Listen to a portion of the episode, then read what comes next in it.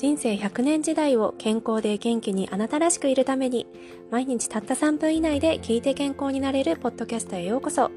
9年間糖尿病専門クリニックで栄養指導を経験しアメリカに移住。その後も毎日オンラインで保健指導を行っている。現役管理栄養士有村舞子です。ぜひともあなたの健康維持を応援させてください。それでは早速始めていきましょう。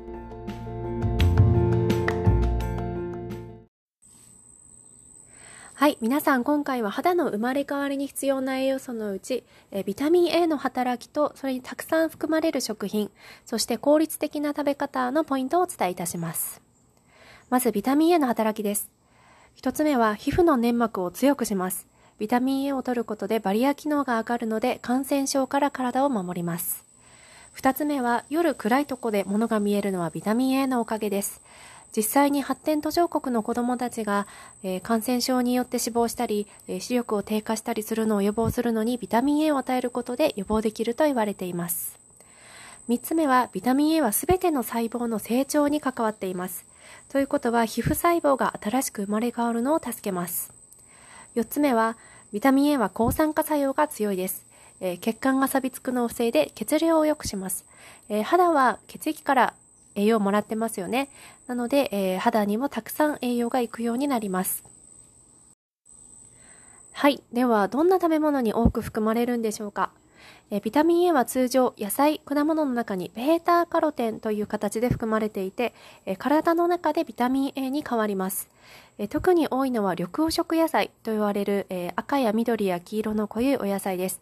え人参、かぼちゃ、パプリカ、ピーマン、ゴーヤ、ブロッコリーやほうれん草などが挙げられます。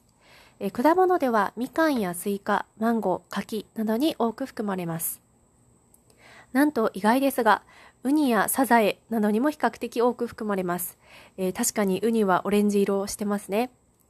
はい、摂取のポイントです。えー、ベータカロテンは油に溶けるので油と一緒に摂ると効率よく取れます。ただ体内で使われなかった分は体に溜め込むことができるので、えー、例えばサプリメントや肝油などでたくさんのビタミンを取りすぎると過剰症というのを引き起こすので摂取量には注意しましょう。皆さんビタミン A と肌の生まれ変わりの関係お分かりいただけましたでしょうか？では次回もお楽しみに。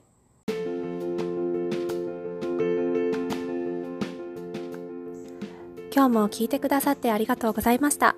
内容に関する質問やちょっと相談してみたいなという時はホームページのコメント欄もしくは連絡先まであなたからの連絡をお待ちしています。あなたの毎日が幸せでありますように。